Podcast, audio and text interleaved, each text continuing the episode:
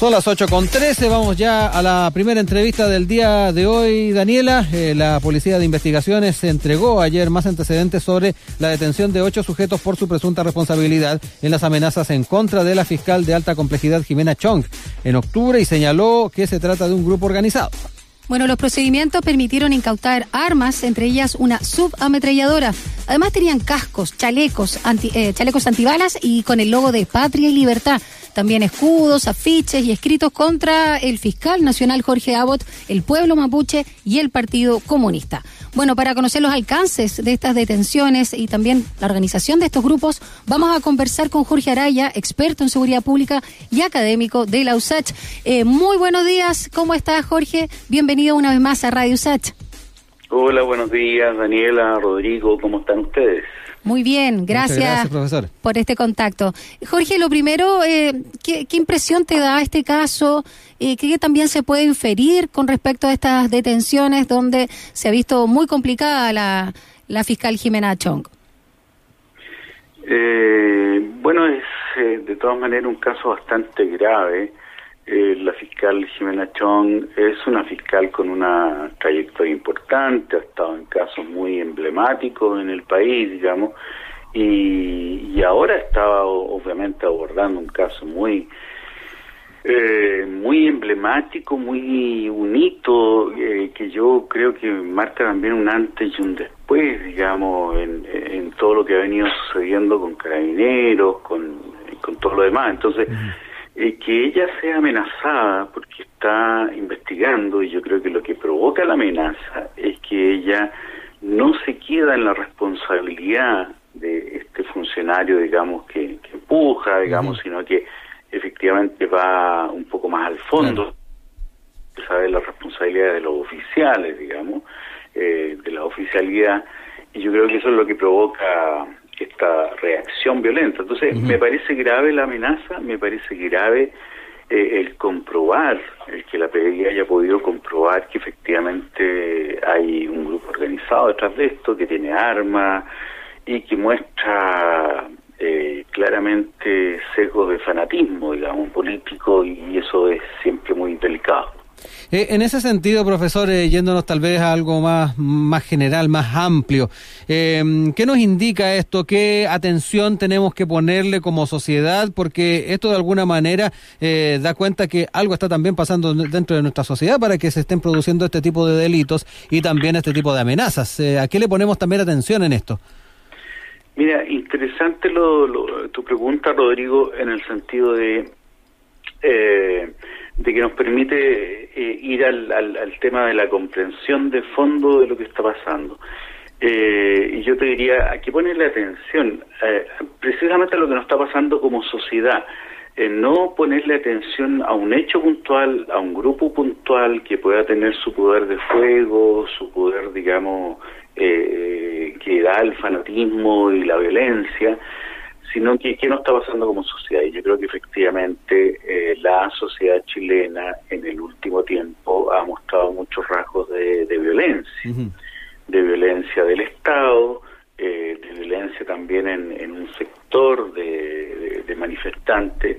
Eh, y claramente son niveles de violencia que empiezan a hacer que una sociedad, que un país empiece a acumular en cada bando mm. mayores niveles de revanchismo, de odio, de, de, creer que al otro la única manera de, superarlo, de ganarle es eh, eliminándolo, digamos. Y esa sensación de que para ganar y para tú lograr tus objetivos, eh, por una parte del orden público y por otra parte tus objetivos de cambio, de revolución, de lo que sea, lo que tienes que hacer es eliminar al otro eh, vas aumentando los niveles de violencia, vas aumentando los niveles de armamento que utiliza, de expresión de esa violencia, eh, con el uso de, la, de armas cada vez más reales, con el uso de, algún bombazo, qué sé yo, y, eso es súper delicado y yo creo que eso ahora uno puede decir está agotado, es un grupo muy, muy chiquitito, muy militario, sí, pero eh, cuidado, cuidado porque eso efectivamente de repente se puede masificar, puede alcanzar niveles más más amplio, puede involucrar a mucha gente y, ahí tenemos dramas después humanos. Y yo te diría que cuando han habido estas, me atrevería tirar una frase, digamos, un poco con un sentido histórico. Cuando eh, han habido estas grandes confrontaciones para reivindicar muchas veces derechos del pueblo, pero se van por la vía violenta o se van por una eh, vía un poco más radical, el pueblo el que termina perdiendo. Entonces, yo diría, cuidado, no es un camino, además de que yo no crea en eso por principio, eh, creo que por razones tácticas, digamos, históricas, eh, es un camino muy poco conveniente. Estamos conversando con Jorge Araya, ex jefe de División de Seguridad Pública del Ministerio del Interior y académico de la USACH. Jorge, a propósito de lo que acabas de reflexionar ante la pregunta de Rodrigo, eh, claro, aquí uno se pregunta si se busca atemorizar ¿no? a los integrantes del Poder Judicial, especialmente en lo que respecta a la formalización de carabineros, pero también se puede extrapolar eh, esta polarización o esta tensión, este mm, gallito se está dando también entre el Poder Legislativo y el Poder Ejecutivo en nuestro país, entre la ciudadanía y el mundo político, o sea, como que se puede extrapolar en varios sectores, pero obviamente a lo que se refiere y que es tu área, ¿no? La seguridad pública es donde se manifiesta con mayor fuerza y con mayor violencia.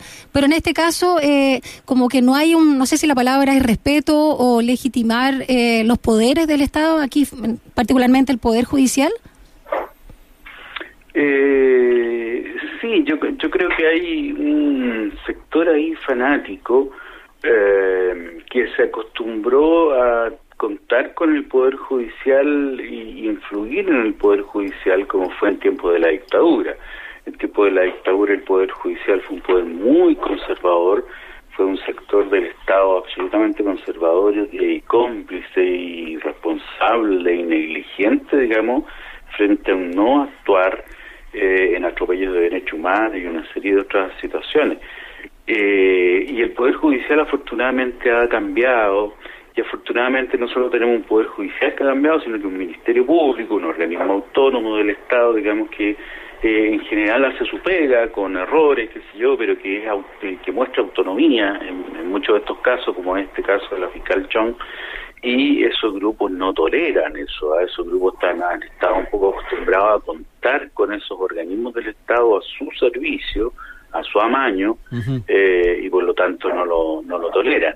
Entonces yo te diría, eh, eh, es muy importante que todos los sectores respeten las instituciones con todas las debilidades y los secos que tienen las instituciones, porque ciertamente cualquier sociólogo, cualquier historiador te va a mostrar, y yo he estado leyendo harto sobre el tema este último tiempo, digamos, eh, cómo muchas veces las instituciones del Estado han servido solo a una élite, digamos, han puesto al servicio de una élite, eh, en fin, tanto ejemplos que hay, no solo en Chile, sino en, Estados Unidos, está leyendo un libro, digamos, muy crítico respecto a eso. Eh, en fin, entonces, eh, claramente nosotros tenemos que decir, mira, las instituciones pueden tener sesgo, todo lo demás, pero bueno, pero son instituciones que en general en Chile, ya me refiero al Poder Judicial, me refiero, digamos, están actuando, están haciendo su trabajo, digamos, y, es muy importante que todos los respetemos. Y si tenemos instituciones que tenemos que reformar y cambiar, las tenemos que reformar y cambiar, pero no, no podemos eliminarlas de un día para otro eh, ni creer que se cambia esa institución, digamos, por la vía violenta, ¿no? Eh, profesor, usted relevaba recién el, rol del Poder Judicial eh, ya en nuestros tiempos, la forma en que ha ido cambiando respecto a lo que pasaba eh, durante la dictadura y también el rol del Ministerio Público. Con estas herramientas actuales que tiene, ¿puede también dar el ancho para efectivamente salir al paso de, la generación de este tipo de movimientos, de estas amenazas que se dan y, poder tratar de frenar este, esta situación que se está dando como sociedad que usted decía, si es que escala puede ser muy riesgoso? Sí, eh, yo creo que sí. Yo creo que ambas instituciones hoy día en general dan niveles suficientes de confianza, digamos, eh, de, hacer su pega, digamos, de tener eh, ciertos niveles de independencia del gobierno de turno. y por lo tanto yo creo que sí dan el ancho, pero lo que hay que tener presente es que estas instituciones dependen, su brazo operativo son las policías. ¿ya? Eh, la policía de investigaciones yo diría que ha estado en general funcionando como una policía con un buen nivel de aceptación público eh, y con una serie de aportes valiosos a investigaciones emblemáticas en caso de derechos humanos de otros. En Carabineros tenemos una institución que es eh, que a veces es juega y parte, como en este caso que estamos comentando, digamos. Entonces, eh, entonces complicado, estamos en una situación complicada en, en Carabineros, pero yo espero que haya conciencia en el mando de Carabineros, que ha tenido que estar siendo reformado muy frecuentemente, de que ellos tienen que actuar con mucha altura, con una visión muy de Estado, porque eh, si no se ponen al servicio de eso, eh, bueno, la situación empeora para ellos, pero empeora para el país también. Entonces, eh, esos poderes, el Poder Judicial, el Ministerio Público, ¿están preparados? Sí, pero dependen también del apoyo de otras instituciones, dependen del apoyo que les dé el gobierno, los recursos suficientes, la policía, depende también que la ciudadanía eh, tenga claro, digamos, eh, el, rechazar la violencia. O sea, a mí me parece muy muy bonito que de repente en las manifestaciones me comentaban, digamos, eh, la misma gente rechace a los grupos más extremos. Si tú das esas señales, yo creo que eso inhibe mucho y eso ayuda mucho al Poder Judicial, pero a prevenir sobre todo, ¿ah? más que a sancionar, a buscar a los responsables, a prevenir, a inhibir, a decirle a esos sectores que no se el camino. Profesor, perdón Daniela, muy, muy breve. Eh, eh, profesor, respecto a esta situación que está viviendo nuestra sociedad que recién comentábamos con usted, eh, ¿cuánto grado de responsabilidad cree usted tiene de carabineros también en lo que estamos viviendo actualmente? Tiene un alto grado de responsabilidad, un alto grado de responsabilidad. Yo estoy trabajando en un documento, digamos, sobre la reforma de carabineros que espero, en fin, en, en un tiempo mediano plazo, digamos, publicar eh, y lamentablemente uno hace una seguidilla. Eh, si uno hace una seguidilla de los dos, dos últimos años, dos años y medio últimos, digamos, es una seguidilla de desaciertos, pero desaciertos me van a acusar que es un eufemismo demasiado suave. Una seguidilla de delitos, de graves violaciones a los derechos humanos, del caso Paco Gay con 35 mil millones defraudado al Estado, digamos, durante un periodo de 10 años. No es que haya sido un hecho puntual de dos, tres oficiales de carabineros, digamos, durante 10 años una cantidad importante de oficiales, digamos, defraudando al Estado por recursos muy importantes. Un desacierto, el caso Catirillanca, el caso, digamos, Huracán, la fabricación de pruebas, eh, el caso de todo lo que ha sido su actuar ahora en la, en la en, el escondido social, digamos, con la cantidad de mutilaciones oculares, con la cantidad de atropellos a los derechos humanos, con 2.300 eh, juicios que tiene encima, es que lamentablemente ha demostrado una institución que no está preparada para ser una institución eh, policial eh, profesional en tiempos democráticos, ¿ah? que no tiene a su personal preparado, que no tiene una mentalidad y unos principios eh, claros como institución y eso ha provocado, por supuesto, que la reacción de muchos de estos grupos eh, se sienta absolutamente con rabia, acumule rabia, acumule una sensación de impunidad, de injusticia y obviamente trate de responder eh, de una manera más radical todavía. Jorge, eh, también preguntarte a propósito de desaciertos, como tú señalabas, las declaraciones eh, que ha hecho últimamente el presidente Piñera, porque así han sido cuestionadas o calificadas por la ciudadanía, eh, que es como echarle benzina ¿no? al fuego. Por un lado, cuando sale o se presenta la renuncia de Mario Rosa y da todo un respaldo y admiración y agradecimiento, y luego cuando también señalaba que le pedía a la ciudadanía que respaldara a Carabineros porque era la primera fila de la democracia. Y en ese sentido también preguntarte, Jorge, ¿cuál es tu visión sobre el nombramiento de Ricardo Yáñez como nuevo general director de Carabineros? Mira, no, no, no tengo mucho antecedente específico respecto de ese nuevo general director. Yo, en fin, conocía, conocí muchos oficiales de carabineros, pero eh, a él no, no, no, no recuerdo haberlo conocido. Entonces, Sin embargo, eh, yo creo que lo que hay que tener claro es que la situación de Mario Rosa ya no resistía más. O sea, había estado, digamos, en un periodo muy delicado en que Carabinero había cometido demasiados errores, digamos, y era necesario, por una cuestión de autoridad, de mínima legitimidad institucional, cambiarlo.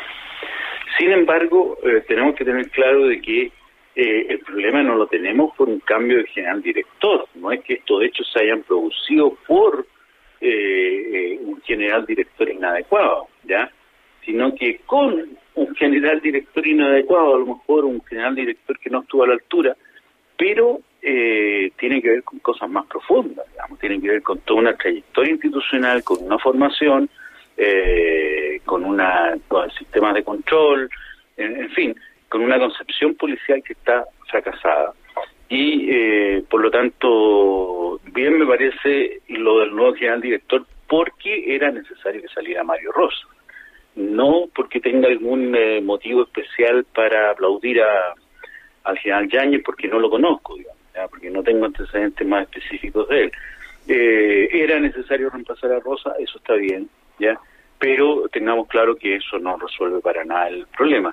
Y que Piñera haga esa alabanza, bueno, es obvio, es obvio, él está tratando de aplacar, inhibir las manifestaciones, muchas de ellas. Sí, pero es contraproducente, mejor quedarse callado, ¿no? Porque justamente no, no, no va en la línea de lo, del sentir de la ciudadanía. Claro, pero él está eh, complicado, porque él, claro, quisiera decir una cosa que esté más en la línea con la ciudadanía, pero si no le muestra, y por eso, por algo, el general Rosa duró lo que duró y no se le sacó antes. O sea, Carabinero tiene un poder como institución. Si el gobierno no muestra ciertos niveles de solidaridad con la institución, de apoyo a la institución, esa institución se taima. Yo lo he dicho otras veces en entrevistas, digamos tengo la experiencia de haber estado en, gobiernos pasados, digamos, y uno veía que si a Carabinero no le gustaba algo, eh, simplemente empezaban, eh, no por una vía explícita, sino por la vía de no actuar, de no eh, involucrarse en, en algunas acciones necesarias, digamos. Entonces, si tú dejas de contar con la policía, claro, mm. un gobierno está muy complicado.